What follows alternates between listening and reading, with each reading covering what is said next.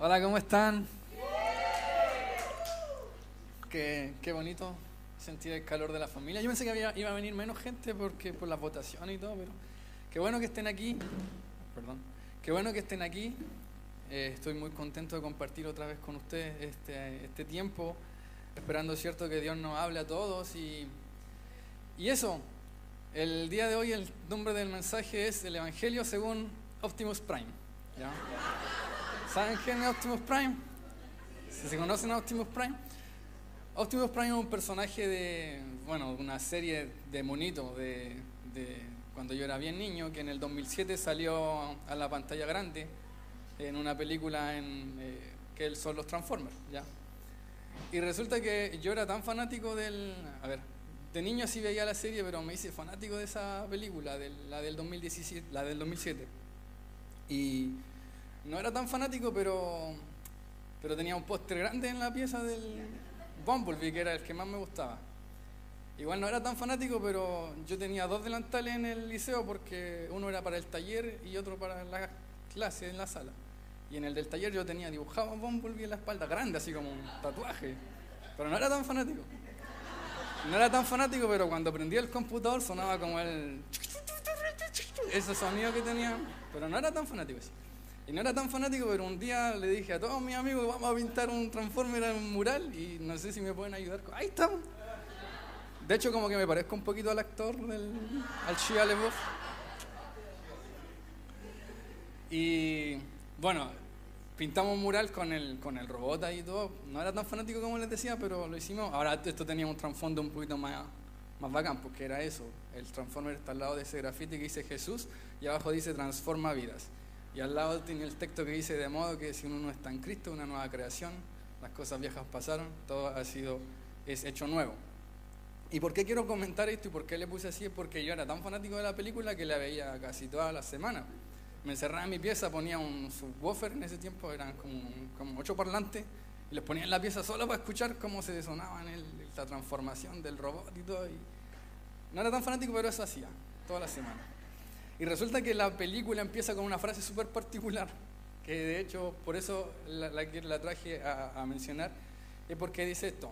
Aparece eh, una escena como en el espacio y aparece la voz en off de Optimus Prime. Voy a tratar de hablar como Optimus Prime, yo sé que no lo voy a lograr, perdóname Optimus Prime por tratar de imitarte de forma y deficiente, pero dice algo así. Antes del correr del tiempo existía el cubo. No conocemos su origen, solo sabemos que tiene el poder de crear mundos y dotarlos de vida. Fue así como nació nuestra raza. Lo que se parece mucho a, en el principio era el verbo, y el verbo era con Dios, y el verbo era Dios. Ahora, eso, eso a mí como que me inspiró y dije, la gracia del cubo. El cubo era como una- una- un- un cubo, un cubo que parecía en la película que tenía el poder de que todo lo que tocaba lo transformaba en un robot. Y así como fueron como nacieron los Autobots y los Decepticons y todo eso, eso esos monstruos, esos monos. La cosa es que el, el graffiti que nosotros pintamos, efectivamente, las letras que componían el nombre de Jesús tenían la apariencia del cubo, como que tenía cierto relieve y todo, porque yo hice una parábola, una analogía, dije, si el cubo en la película tiene el poder de que todo lo que toca lo transforma y le da vida, Jesús también hace lo mismo, todo lo que toca le da vida. Entonces como que eso fue lo que tratamos de representar y todo, y por eso el día de hoy quiero comentar acerca de eso del Evangelio según Optimus Prime. Pues ese- esa analogía, esa parábola de que así como este cubo, que era fantástico, ¿cierto? Y era, eh, bueno, parte de la ficción de la película, eh, en, este mundo espiritual también se, se- se cumple el mismo principio. Todo aquello que toca a Jesús vuelve a la vida y es transformado. Y me encantaba mucho esta, este, este, esta película y particularmente, a ver, yo la vi tantas veces que le vi un montón de agujeros de guion a la, a la película, que son estas cosas que no tienen sentido, y la película a mí, como guion, me parece horrible, o sea, tiene un montón de cosas que no tienen sentido, pero me gustaban los, los robots y la transformación y cómo sonaba, eso sí me gustaba, pero la película es horrible, así que si, si le gustan los efectos especiales, vayan a verla, si le gustan esa, esa- esas películas que hay que pensar y todo, es horrible película, horrible. Ya, pero el tema es que me gustaba porque justo en ese tiempo igual eh, yo estaba viviendo, eh, bueno, conociendo a Jesús de, de- de- de una forma nueva y todo, pero esta transformación de la vida de las personas para mí era un asunto que, que- que me llamaba mucho la atención y me sigue llamando la atención y yo creo que es una de las piedras fundamentales, no sé si piedra, pero sí una de las gemas que tenemos en el Evangelio y en el reino de Dios y este poder transformador. O sea, aquí no hay gente que simplemente se cambia de, no sé, un día decide venir a la iglesia y su vida eh, sigue siendo la misma, no más que los domingos a las 11 viene para acá, sino que hay de verdad historias súper potentes de que antes efectivamente era otra persona. Y eso es súper... Eh, bíblico en el sentido de que eh, la transformación de la vida es parte súper importante en la, en la experiencia del reino de Dios. De modo que si alguno está en Cristo es una nueva creación. Las cosas viejas pasaron aquí, todas son hechas nuevas. Dice 2 Corintios 5, 17. Porque ser transformado es, si estás en Cristo estás siendo transformado. Y si no, no. O sea, no hay transformación fuera de Cristo, pero si estás en Cristo, efectivamente hay transformación. Y, si estamos en Cristo, vamos a vivir esa transformación, o la hemos experimentado o la vamos a seguir experimentando, porque no es una transformación que ocurre una sola vez a mí me gustan mucho estos testimonios que, cuentan la historia de gente que a lo mejor hizo cosas que tenía un estilo de vida muy, no sé, deplorable socialmente y que Dios aparece en su vida y de repente es transformada. Y a veces nosotros que crecemos en la iglesia decimos, no tengo un testimonio tan bacán como eso, yo no puedo decir, ay, que yo era drogadicto, que era alcohólico, que le pegaba a mi esposo y después Dios me transformó y ahora no lo hago. Oh, qué bacán, y casi lo aplaudimos y bien, qué bueno que le pasó, pero es mucho mejor que nunca haber caído en esas cosas. Pero el punto es que independiente de que no tengamos un testimonio así de brígido que contar, sin embargo seguimos experimentando transformación porque lo que está haciendo el Espíritu en nosotros es formar a Cristo en nosotros. Y a la medida que nos tenemos que ir apareciendo a Él, es súper bacán vivir esos procesos. Los que llevamos a lo mejor mucho tiempo en el Evangelio, pensemos cinco años hacia atrás, diez años hacia atrás, que no somos efectivamente las mismas personas, hemos crecido, hemos sido tratados por Dios en alguna área y es bacán ver eso. Y lo que otro que también es bacán es ver personas como con un trato de Dios casi terminado en cierta área de su vida.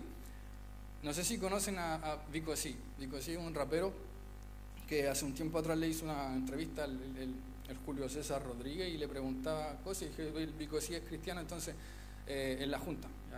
no, creo que vean esas cosas acá, pero es un programa que que sale en YouTube. Y a la cosa que Vico sí dice que una de las cosas que más le impactó de su madre, que cuando estaban hablando de la mamá, fue que la mamá de él fue la persona que más le reflejó a Jesús eh, para la vida.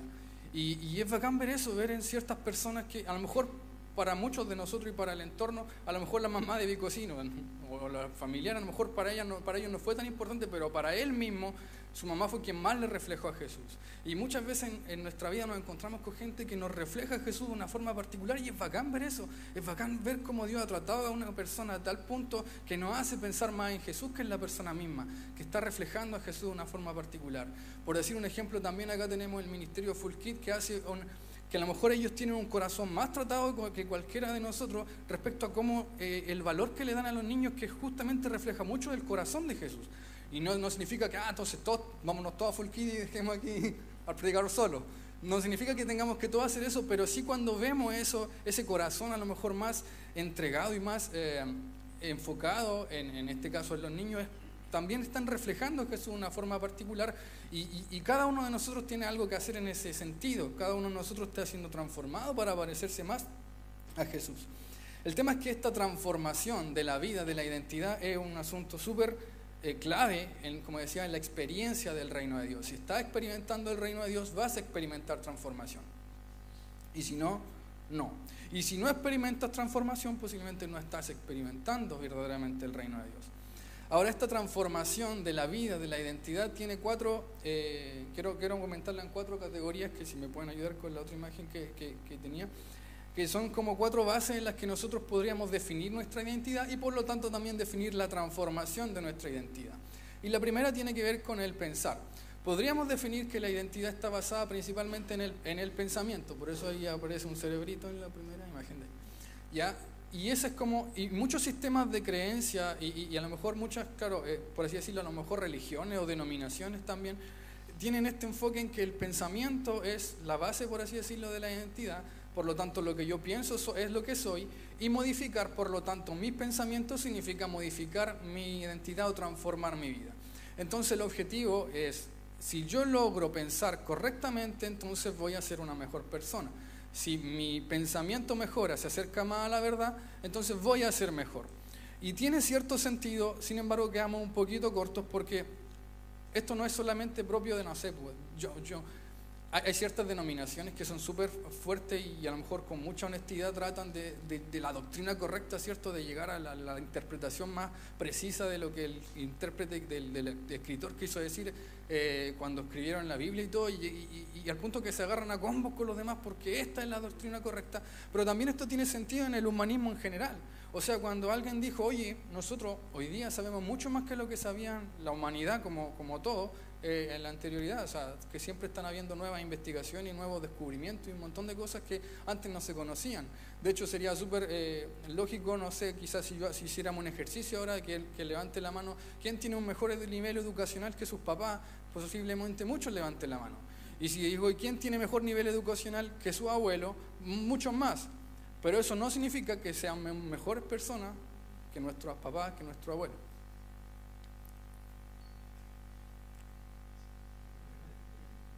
Ahora sí. Ahora sí suena como Optimus Prime.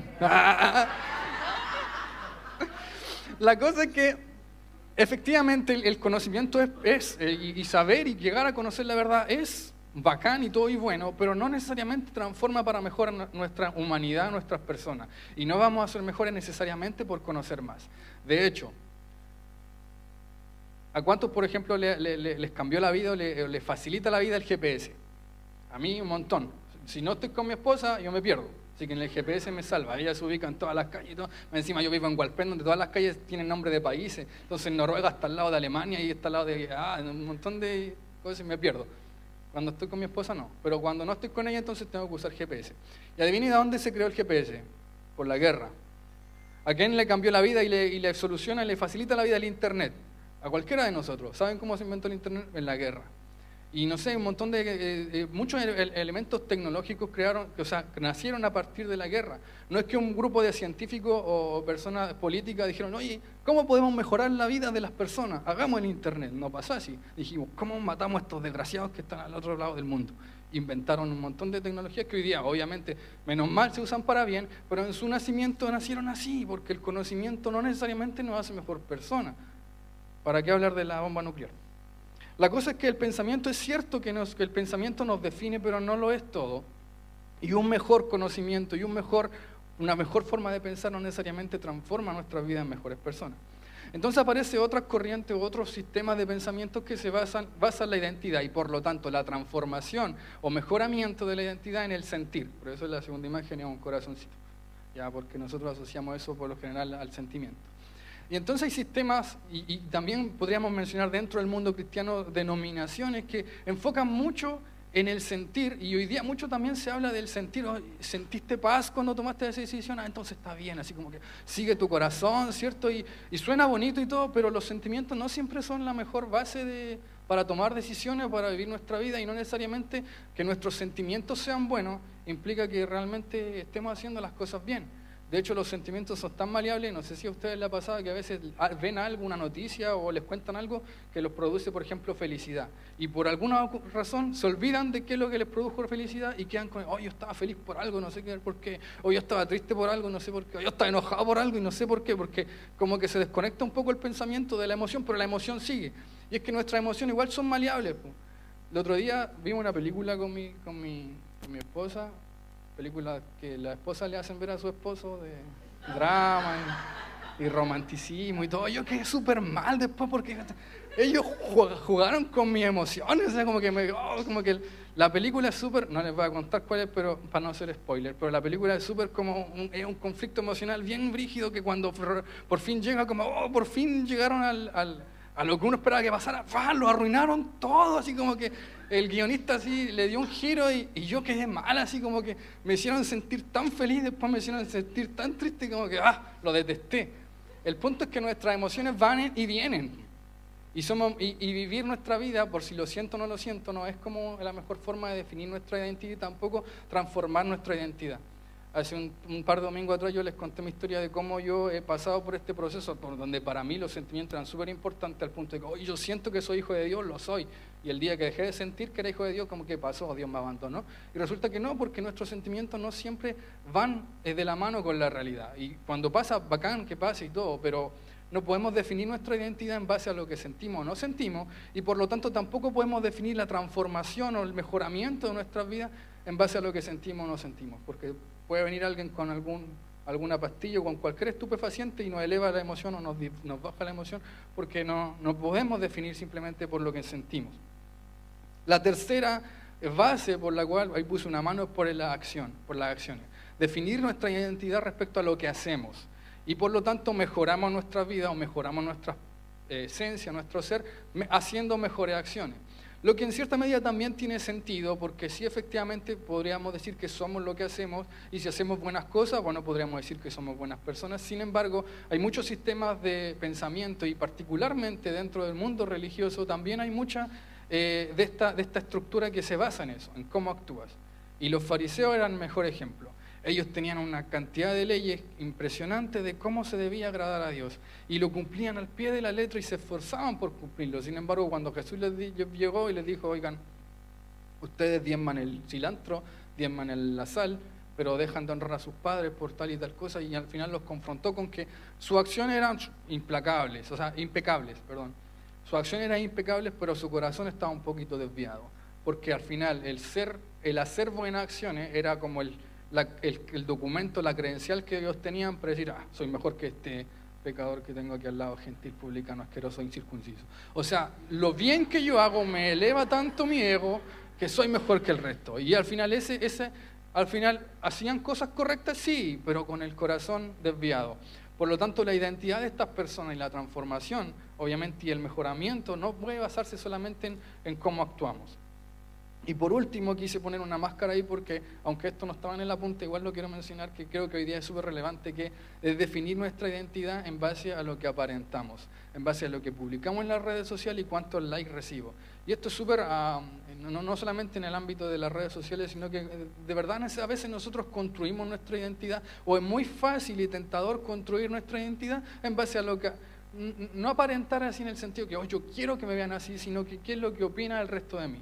Entonces empezamos a construir y hay veces que estas personas que construyen nuestra identidad igual son personas importantes, pueden ser nuestros papás, pueden ser nuestros amigos que dicen, oye, tú eres así, tú eres así, hay un montón de cosas y podemos construir nuestra identidad en base a esa opinión del resto. Sin embargo, eh, esas opiniones van y vienen. Hay una canción de rap que me gusta mucho, de Gran Rap, ya que estamos haciendo referencia de hombres de Dios, ah, no es hombres de Dios, no es pero él tiene una frase que dice, la, la gente te lanza flores para luego cortarlas. Al punto de decir, oye, algún un día te van a amar, al otro día te van a dejar de amar, a veces te van a dar un montón de like, a veces te van a dejar de seguir por, por decir algo. Pero el punto es que la opinión del resto no puede tampoco definir nuestra identidad porque dependiendo de dónde estemos, en el contexto que estamos, la opinión acerca de nosotros va a ser súper distinta. Entonces es cierto, cuando hablo de aparentar puede que sea una palabra un poquito fuerte, pero a veces aparentar Aparentar lo que no somos está mal, pero aparentar lo que sí somos obviamente está bien, puede mostrarnos simplemente cómo somos. La cosa es que nosotros podemos definir nuestra identidad y buscar transformar nuestra identidad en base a estas cuatro categorías, o una combinación de ellas. Y podríamos decir, bueno, si yo eh, mejoro mi sentimiento, no sé si yo mejoro mi acción, entonces podría ser mejor persona. O, asumir cualquiera de estas ramas, por así decirlo, incluso dentro, como decía, del ámbito cristiano, donde hay denominaciones que se enfocan mucho en cierta área y transformar, eh, transformar tu comportamiento porque así vas a ser mejor cristiano, o la aceptación de Dios la definimos en base a cómo llegamos a cumplir estas cosas. Ahora, cuando Jesús vino, vamos a preguntarnos qué es lo que hizo Él, en cuál de las cuatro categorías se, se marcó, o, o, qué fue lo que, lo que vino a transformar. Esta transformación de la que hablaba, este cubo que transforma, da vida ¿En qué área da vida? ¿En tus sentimientos, en tus pensamientos, en tus acciones, en tus apariencias? ¿Cuáles son las, ¿Cuál de las cuatro categorías, o, de alguna medida todas, son las que transforma Jesús? Y es que cuando Jesús vino no trató con estas categorías en particular, sino que fue mucho más profundo y fue con el ser, no con el sentir, el pensar, el actuar o el aparentar, fue con el ser. En una conversación con Nicodemo, voy a leer este texto completo de Juan 3. Había un hombre llamado Nicodemo, un líder religioso de los fariseos, que una noche fue a hablar con Jesús. Rabí le dijo, todos sabemos que Dios te ha enviado para enseñarnos. Las señales milagrosas que haces son la prueba de que Dios está contigo. Aquí voy a meter mi cuchara, yo voy a hacer algunos análisis que no son bíblicos, pero es lo que, lo que, lo que podría haber pasado, yo me voy a meter en la mente de Nicodemo. Nicodemo acaba de darle un elogio a Jesús. Le digo, oye Jesús, tú eres lo más bacán. Como que entendemos que tú eres un enviado de Dios y todo. A lo mejor yo esperaría que, como Nicodemo, que Jesús diga, bien, Nicodemo, no estás lejos del reino de Dios, como que bien, es Dios lo que le dijo a Pedro, a lo mejor bien, porque no te lo reveló carne ni sangre Nicodemo, sino que mi Padre que está en los cielos te acaba de revelar eso. Y sin embargo la respuesta de Jesús a mí como que hasta me, como que, como que me choca así, como que súper pesado. Jesús le respondió, te digo la verdad, a menos que nazcas de nuevo, no puedes ver el reino de Dios. A lo mejor Nicodemo en su pensamiento eh, estaba acercándose a lo que Dios quería y Jesús como que lo confronta de frente, lo confronta de frente, sonó bien, lo confronta y le dice, a menos que nazcas de nuevo, no puedes ver el reino de Dios. Nicodemo era un crack, ¿ah? Nicodemo era un líder religioso, se sabía toda la ley, la cumplía quizá al pie de la letra, tenía a lo mejor un matrimonio espectacular, era respetado por toda la comunidad judía, era un crack, era la líder, estaba en el ranking top, top, top de los, de los judíos de ese tiempo, estaba Nicodemo. Y viene donde Jesús le dice estas palabras y Jesús le responde, a menos que nazcas de nuevo no puedes ver el reino de Dios. No me importa cuánto estudiaste, no me importa cuánto te esforzaste, no me importa cuán buena opinión tengan los judíos acerca de ti, a menos que no nazcas de nuevo no puedes ver el reino de Dios. Y es súper chocante, imagínense en otro aspecto, el otro día escuchaba esta historia, imagínense que alguien se esfuerza toda su vida por, entrar a una liga, no sé, a la NBA, basquetbolista y todo. Tiene todo, no como yo, tiene la altura, tiene el talento, ¿cierto? Tiene todo para... Y cuando va a, presentarse el equipo, el, que toma la decisión, no sé cómo se llama eso, no se llama casting, pero el que hace las pruebas, le dice, oye, tú mides 2 metros 10, tú haces lanzamiento triple y todo el cuento, pero a menos que no nazcas de nuevo no puede entrar este equipo. O sea, es súper chocante lo que le está diciendo, tienes que hacerlo todo de nuevo. Nicodemo como dice, oye, pero ¿cómo voy a volver a nacer? ¿Cómo voy a entrar de nuevo al vientre de mi mamá y, volver a nacer? Y, Jesús le dice, oye, te digo la verdad, nadie puede entrar en el reino de Dios si no nace de agua y del Espíritu. El ser humano solo puede producir vida humana, pero la vida espiritual nace del Espíritu Santo. ¿Cómo es posible esto? Pregunta Nicodemo y Jesús otra vez lo confronta, le dice, eres un respetado maestro judío y todavía no entiendes estas cosas. Ahora, ¿cuál es el contexto? Nicodemo obviamente había estudiado toda la, Biblia, del Antiguo Testamento por lo menos, sí, porque no, todavía no existía. Había estudiado todo el Antiguo Testamento y había, de más que se había topado en algún momento con Ezequiel, había leído el libro de Ezequiel. El, Seba comentó esto el, domingo que, que, que, que compartió con nosotros y citó este texto que está en Ezequiel 11, 19 y dice, les daré un corazón y un espíritu nuevo, pondré dentro de ellos y quitaré el corazón de piedra de en medio de su carne y les daré un corazón de carne para que anden en mi ordenanza y guarden mis decretos y los cumplan y me sean por pueblo y yo sea a ellos por Dios. ¿Por qué Jesús confronta a Nicodemo? Porque Nicodemo pasó por Ezequiel, Nicodemo leyó Ezequiel. Por lo tanto, Nicodemo tenía que haber de alguna forma dilucidado de que cuando Dios se manifestaba y decía que iba a haber una transformación, hablaba de una transformación espiritual, de que Dios nos tenía que hacer de nuevo. Por lo tanto, Jesús no viene a tratar con nuestra apariencia, con solamente nuestro pensamiento, con solamente nuestra acción o con solamente nuestra, no sé cuál es la otra, me, pasé una, sentimiento, no sé. Pero ninguna de estas cuatro categorías en particular, sino que va profundamente al ser. Tú tienes que nacer de nuevo, necesitas una nueva identidad, necesitas eh, que yo te haga de nuevo prácticamente. Y ese es el, el, poder, por así decirlo, del Evangelio y lo que Jesús viene a tratar. Ahora, ¿cómo lo hacemos? ¿Cómo hace Jesús para transformar eso? Si necesitáramos solamente reformar nuestros pensamientos, Jesús podría haber sido un, un, súper científico, ¿cierto? Y no hubiera explicado todos los misterios de todas las cosas. De hecho, Jesús super, es súper particular porque a Jesús de repente le iban a hacer preguntas y Jesús respondía con otra pregunta. Como que no venía a responder todo o sea, de hecho es un maestro, sí, pero él no vino a responder todas las preguntas de la vida, porque le querían, una vez le preguntaron, oye, ¿qué debo hacer para, eh, para lograr alcanzar la vida eterna? Y Jesús le dijo, ¿y leíste la ley? Le dijo, ¿qué es lo que dice? Como que lo vuelve, o sea, lo que ya se, lo que Dios quiso decir ya lo dijo, o sea, anda a leer la Biblia, por así decirlo, pero yo no vengo aquí a enseñarte, por así decirlo, toda la, verdad. Y de repente hasta respondía con otras preguntas. ¿y, Juan el Bautista era de Dios, era del diablo? Ah, yo les voy a hacer otra pregunta, si me la responden, le respondo. Así como que súper, Jesús no venía a responder todo, porque lo que necesitamos no era el maestro eh, con la última palabra, el que venga a poner todos los puntos sobre la I. Tampoco vino a trabajar solamente con nuestros sentimientos. Hubiera sido un artista en ese caso, que hubiera hecho un guion como la película que vi yo, que me subió y me bajó las emociones a voluntad casi. Pero él no vino a hacer eso. Tampoco vino a actuar solamente sobre nuestras acciones, porque si hubiera sido eso, hubiera sido otro fariseo más. Oye, pongámosle, ¿sabéis que hay 500 preceptos que nosotros vemos acá? Jesús hubiera dicho, pongámosle mil para que la gente esté más controlada, para que su comportamiento, su comportamiento sea más ajustado a lo que la ley dice. Pero no fue lo que hizo. Y tampoco vino a trabajar sobre la apariencia, no vino a crear una nueva red social que diga, mira, aquí muestra lo que tú quieres que la gente vea y que te dé like por, mostrar eso.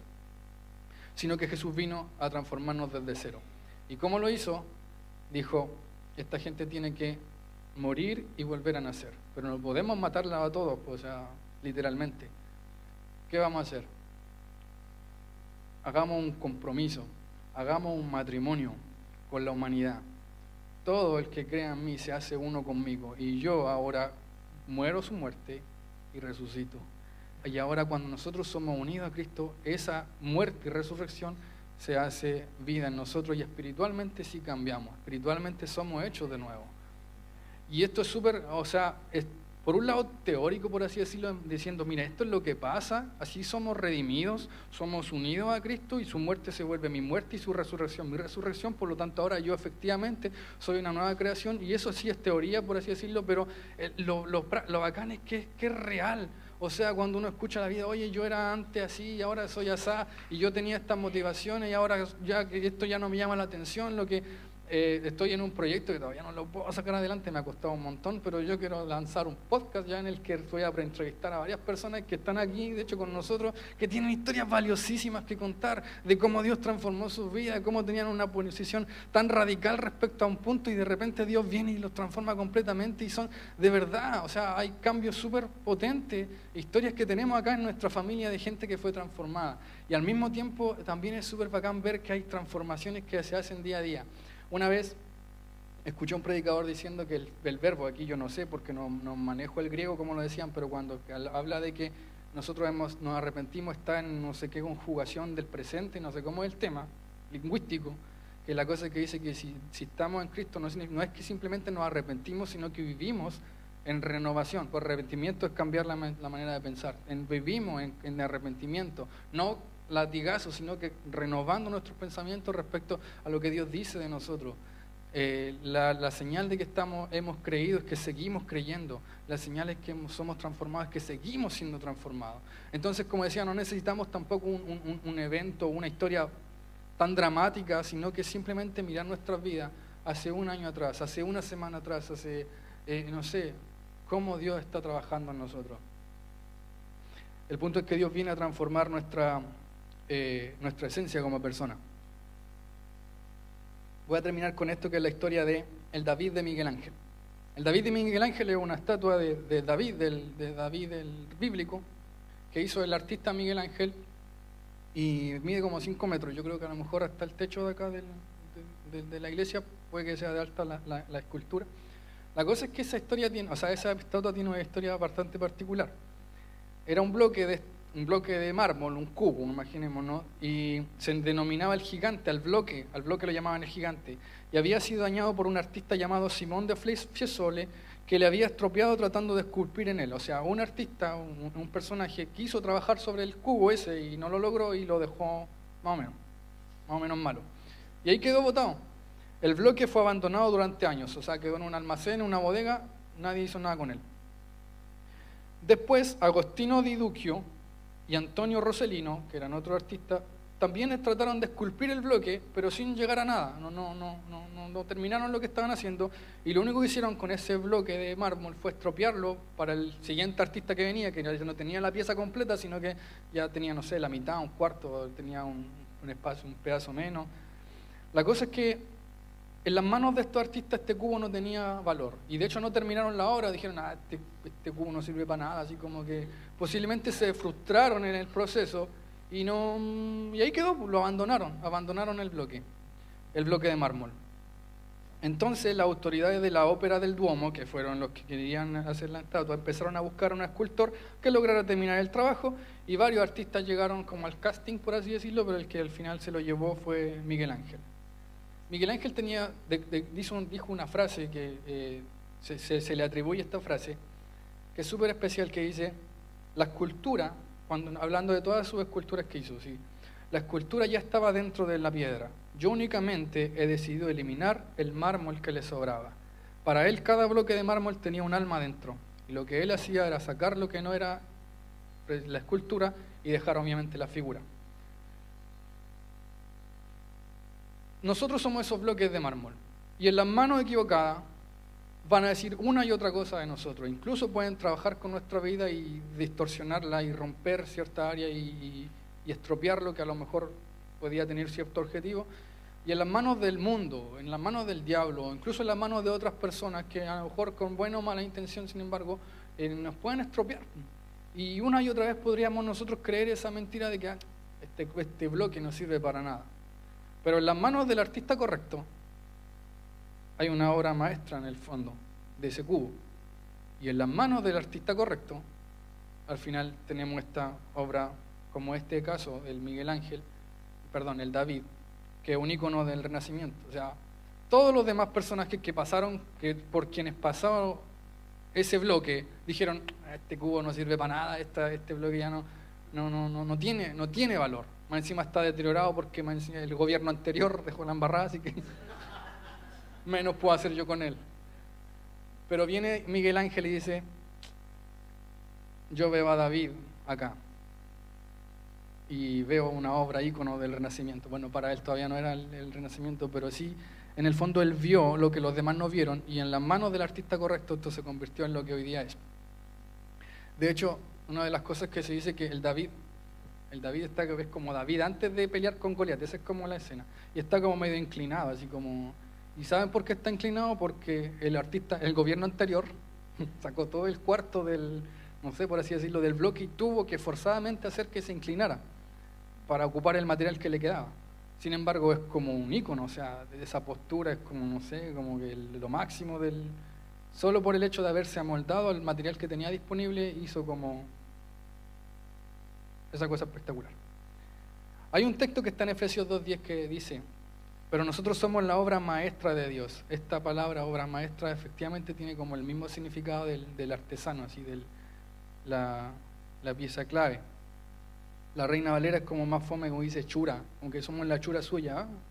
Pero no, lo que quiere decir es la obra maestra de Dios. Y Él nos creó de nuevo en Cristo Jesús a fin de que hagamos las cosas buenas que preparó para nosotros tiempo atrás. Yo me imagino esto. En las manos equivocadas nuestra vida es el bloque sin sentido. Pero en las manos del artista correcto, en las manos de Dios, Él ve a Jesús en nosotros. Y como decía Miguel Ángel, yo simplemente saco lo que no es el artista, o sea, la obra que tengo en mente. El trato de Dios con nosotros es igual, es ir sacando lo que no es Jesús. Porque dentro de cada uno de nosotros, lo que Dios ve es a Jesús. Él está formando a Jesús en nosotros, pero en cuanto a la esencia, lo que Él decide que nosotros somos es que este cubo va a ser es la obra de arte que yo quiero que sea. Está dentro, tengo que sacar lo que no es, pero en su esencia es. En las manos de, no sé cómo se llama el otro personaje, Antonio Roselino. En la mano de Antonio Roselino no sirve para nada. En la mano de Miguel Ángel, esto es una obra espectacular. En las manos del mundo posiblemente no tengas valor. En las manos de Dios, tú eres Jesús. En el sentido de que estás reflejando a Jesús, vas a reflejar a Jesús. Delante cuando estábamos cantando le pedía a Dios una, palabra para, nosotros hoy y, y, sentía que de parte de Dios veía como, como que veía Él en nosotros una galería de arte, de obras terminadas, así espectaculares lo que, lo que Dios ve en nosotros es a Jesús mismo. Y lo que tiene que hacer obviamente es sacar lo que no es Jesús en nosotros, lo que es demasiado nuestro. Pero hay, eh, en cuanto a nuestra esencia y a lo que Dios definió que nosotros somos, eso es lo que somos, hijos de Dios. Puede que a veces nuestros sentimientos, nuestros pensamientos, nuestras acciones no siempre estén acordes a eso, pero es en el proceso en el que estamos. Vamos a ser transformados y lo que Él ve en nosotros es a su Hijo y nos ama como a su Hijo. Así que eh, quiero que oremos. Eh, creo que en la esencia de lo que somos Jesús, Dios nos ve como su Hijo y, no somos menos hijos ni, ni, ni basado en si tenemos o no la doctrina correcta o si nos comportamos siempre de la manera correcta. Eh, eso no depende de cómo Él nos ve, siempre Él va a ver en nosotros a su Hijo y nos va a amar como Él. Sin embargo, no nos va a dejar así. Podría tratar de, eh, Miguel Ángel en ese entonces podría haber tratado de convencer a todos los demás. No, pero si dentro de ese cubo de bloque está David, pónganlo ahí en el, en el centro de la plaza porque yo veo que está ahí dentro. Y, nadie más lo veía, pero eso no fue lo que hizo. Obviamente él vio a David dentro del bloque y lo trabajó para que terminar, llegara a terminarlo. Cuando nosotros vemos nuestra vida, a lo mejor también vemos que, bueno, nos parecemos todavía a Jesús, pero dentro de su corazón es lo que somos, somos hijos. Y en ese sentido, Él no nos va a dejar tampoco tranquilos hasta que su Hijo sea formado en nosotros.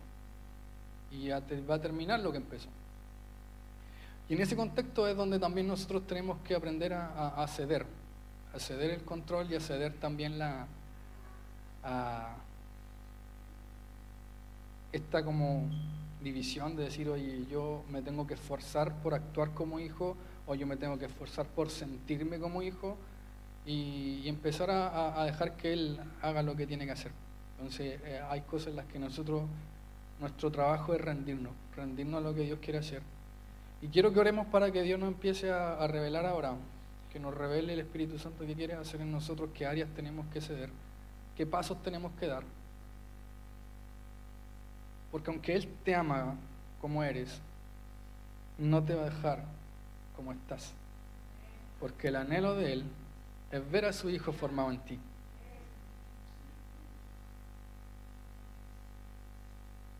Esto a veces como que se puede sonar a que, a que Dios quiere ah, encarna así como el dedo así en, en- en nuestra falla y todo, pero puede también tener otro sentido de decir, de, mira,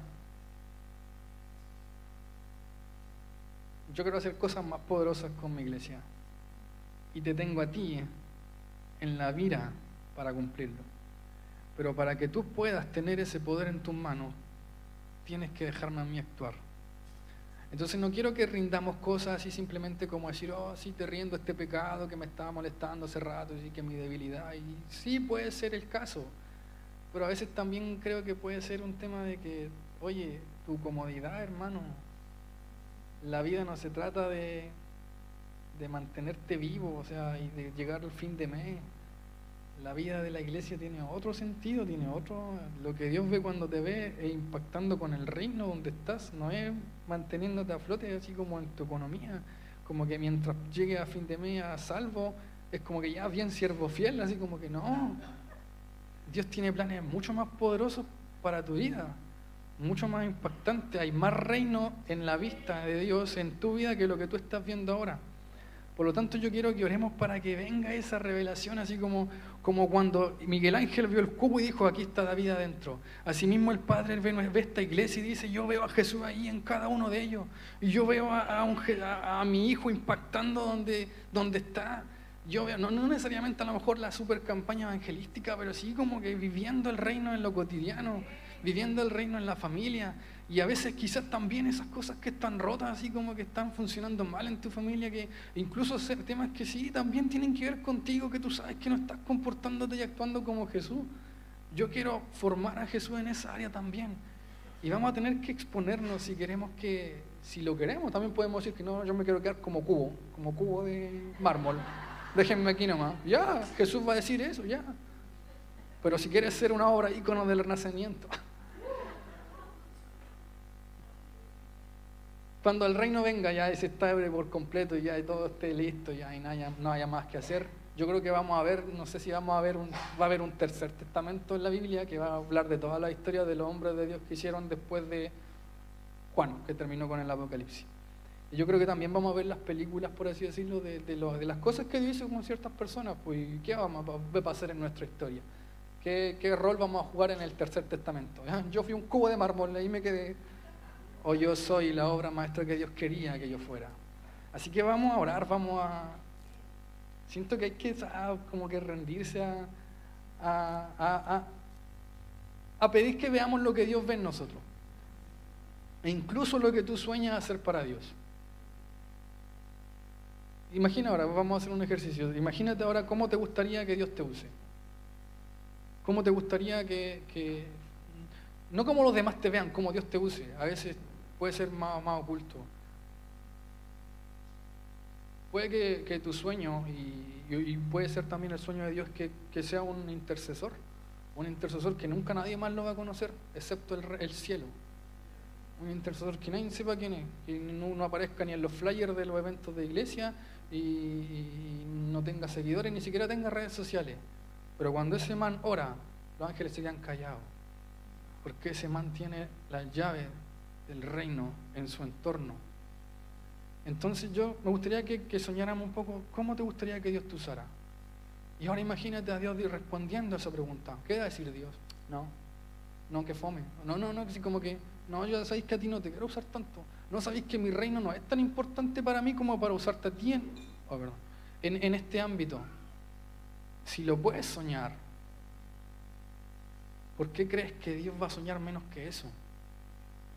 Si está en tu corazón impactar con el reino, ¿por qué, vamos a, ¿por qué Dios podría decir que no a eso? Si está la gloria de Dios en primer lugar y el bien de otra persona en segundo lugar, entonces ¿qué es lo que impide que se derrame ahora un poder y un movimiento así espectacular de Dios? Porque hay voluntad y hay corazones que lo quieren ver brillar. Así que vamos a ponernos de pie, eh, vamos a orar.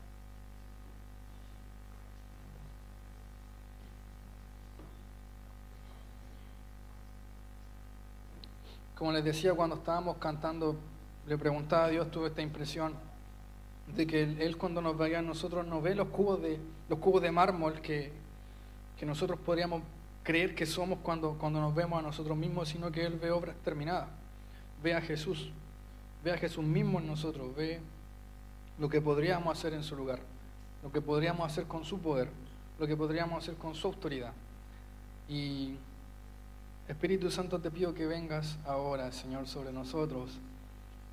Espíritu Santo, ven, ven y abre nuestro ojo, así como, como en un momento lo hiciste para que viéramos para que un hombre viera eh, los ejércitos del cielo a su favor. También te pido que venga ahora una revelación sobre tus hijos, Señor, respecto a cómo tú los ves y cómo tú los quieres usar. Echo fuera ahora y hago callar a toda voz del enemigo que se ha levantado en tu mente diciéndote que tú no sirves para esto, que tú no vales que Dios no tiene planes contigo más allá de que llegue a fin de mes, que, que como que tu, tu, el propósito de Dios que tiene contigo es mantener a tu familia. Y puede que sí sea en parte cierto, pero hay cosas mucho más profundas que Dios quiere hacer contigo ahora. En el nombre de Jesús también callo a todo espíritu de culpa que ahora está diciendo que, que, te está diciendo que no, que tú ya cumpliste tu, que Dios te dio la oportunidad y que lo arruinaste y que por lo tanto ya no, no, hay, no hay vuelta contigo. También hago callar toda voz de culpa que te dice que no puedes ser usado por Dios, que no puedes subir otro nivel, que no puedes ir más profundo porque hiciste algo o dejaste de hacer algo mentira. Es mentira, eres hijo, eres amado. Eres hijo y eres amado. Y lo que ve Dios en ti es a su hijo mismo. Hay cosas sí que va a tener que trabajar, sí, pero lo que hay en tu esencia es a su hijo. Escúchame esto, ningún ángel, ningún ángel, ningún ángel, por muy blanca que sea su túnica y por muy brillante que sea, pudo llamar a Dios Padre. Tú sí. Tú sí puedes llamar a Dios Padre. Porque Él decidió que así fuera. Eres hijo. Eres hijo. Eres amado. Eres libre. Quiero invitar a, pasar a, a, que adelante a todos quienes quieran... Eh, recibir una palabra de Dios, a rendir algo. Eh, también a todo el equipo, obviamente, de administración que quiera compartir algo.